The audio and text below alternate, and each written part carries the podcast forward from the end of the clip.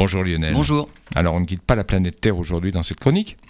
On va même à un endroit très particulier, l'Antarctique. Et les scientifiques, en fait, ont un moyen relativement efficace d'analyser les événements du passé en faisant des carottes dans les glaces de l'Antarctique notamment.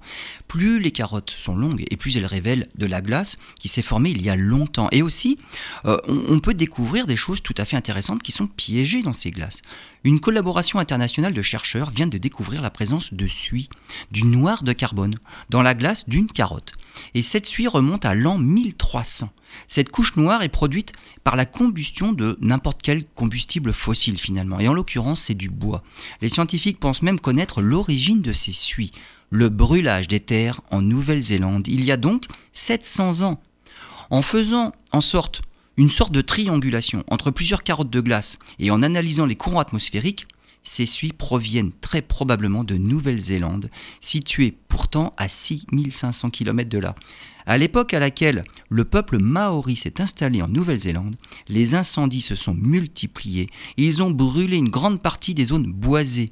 Cette étude contredit aussi ce qu'on pensait des débuts de la pollution atmosphérique, que l'ère pré-industrielle ne se situait qu'à deux ou trois siècles dans le passé. Il ressort de ces travaux que les humains ont sûrement commencé à avoir un impact sur leur environnement depuis au moins 700 ans.